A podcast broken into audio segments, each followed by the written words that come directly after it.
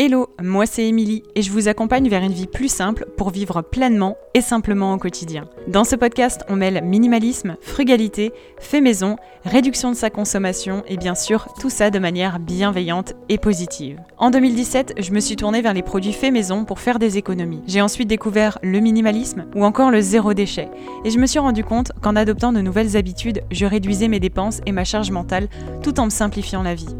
Aujourd'hui, j'accompagne les femmes actives dans la mise en place de leur quotidien plus simple, notamment grâce à mes accompagnements personnalisés ou encore au sein de mon programme La méthode simple. Avec ce podcast, je vous partage mes conseils et retours d'expérience pour que vous puissiez commencer à mettre en place un quotidien plus simple et qui vous correspond. Bienvenue dans ce nouvel épisode du podcast Une vie plus simple. Aujourd'hui, on va parler des encombrements et argent de poche, euh, de quoi allier euh, l'utile à l'agréable, qui dirait non à quelques dizaines d'euros euh, supplémentaires tout en se débarrassant de superflu, j'aimerais bien savoir.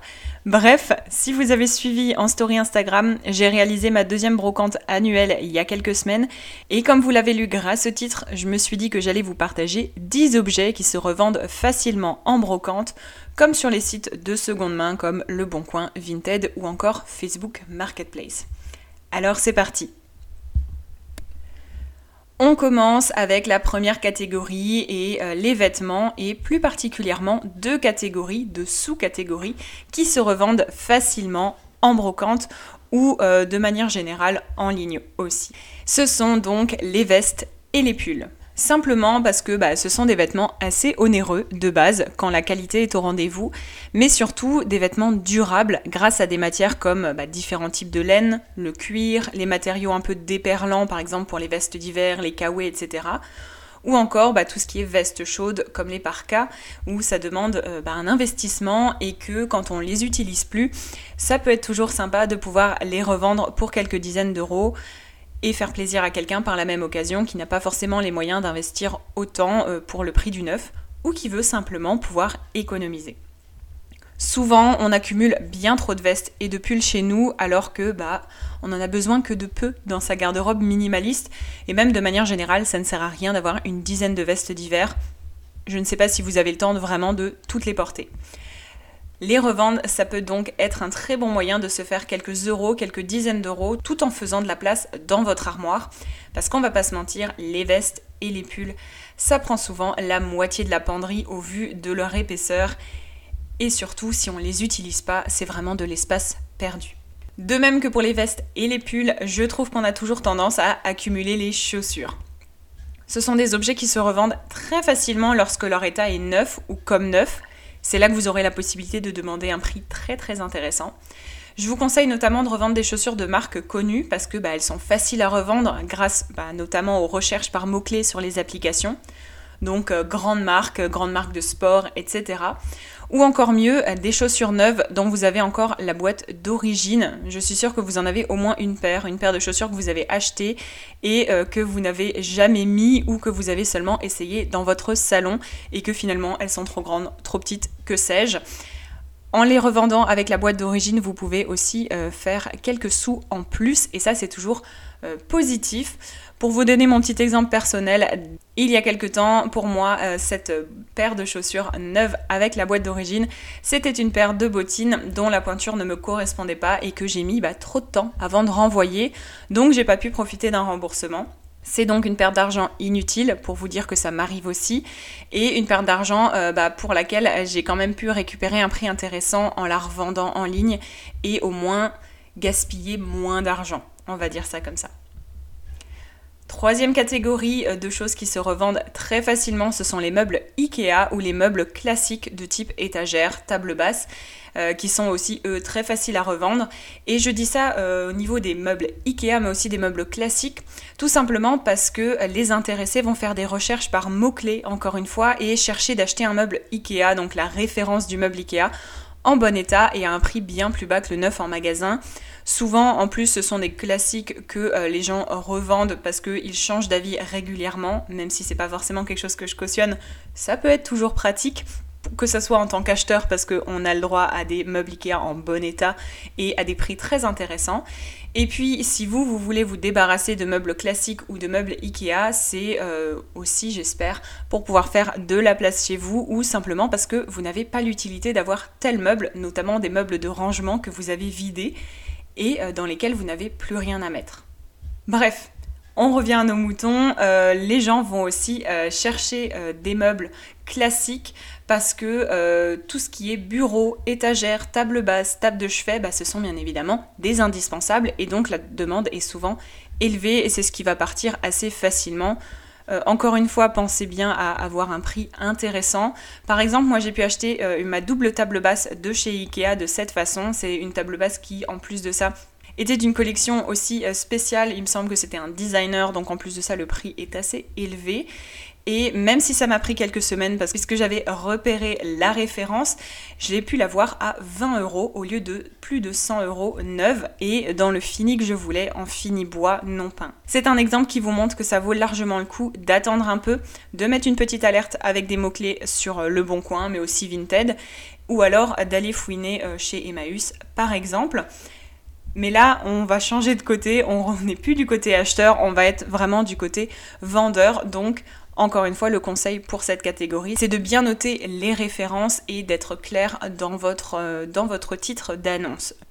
Autre catégorie, ce sont les livres et les BD, notamment certains livres comme les best-sellers qui sont très très très faciles à revendre, mais aussi les bandes dessinées, notamment en collection, qui eux aussi trouvent forcément preneurs. Ce sont des choses que j'ai vendues régulièrement il y a encore quelques années euh, sur internet, mais aussi en marché opus, en brocante.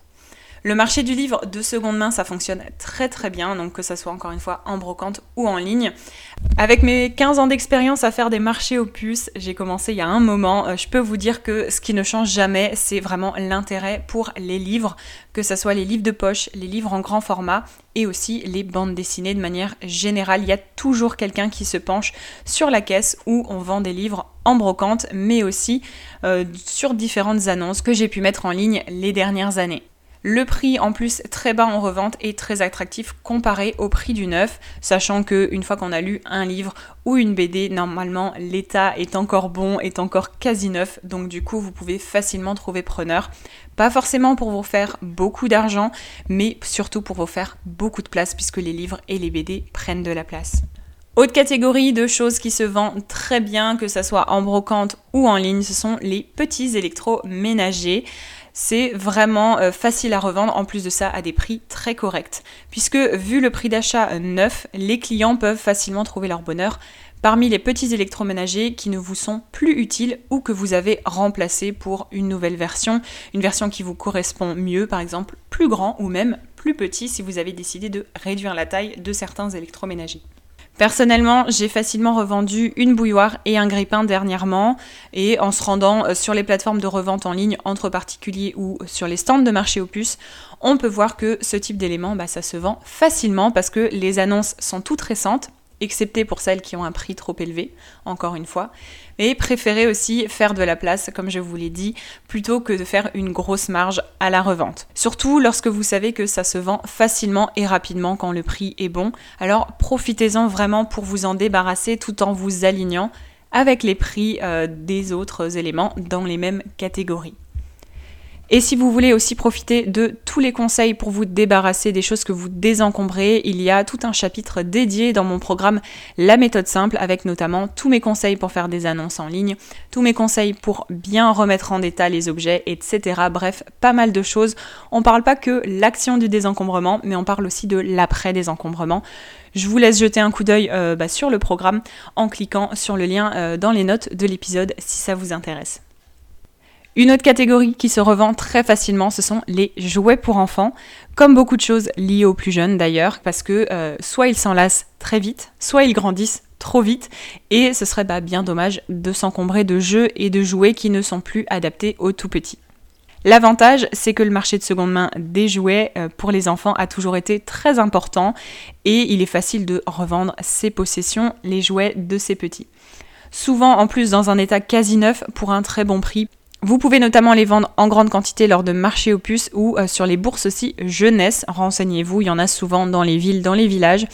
Et pour les pièces plus connues ou plus grandes, les annonces en ligne sont souvent les plus faciles grâce aux outils de recherche et aussi si ce sont des choses de grandes marques de jouets par exemple. Autre catégorie euh, de choses qui se vendent très bien, c'est la vaisselle.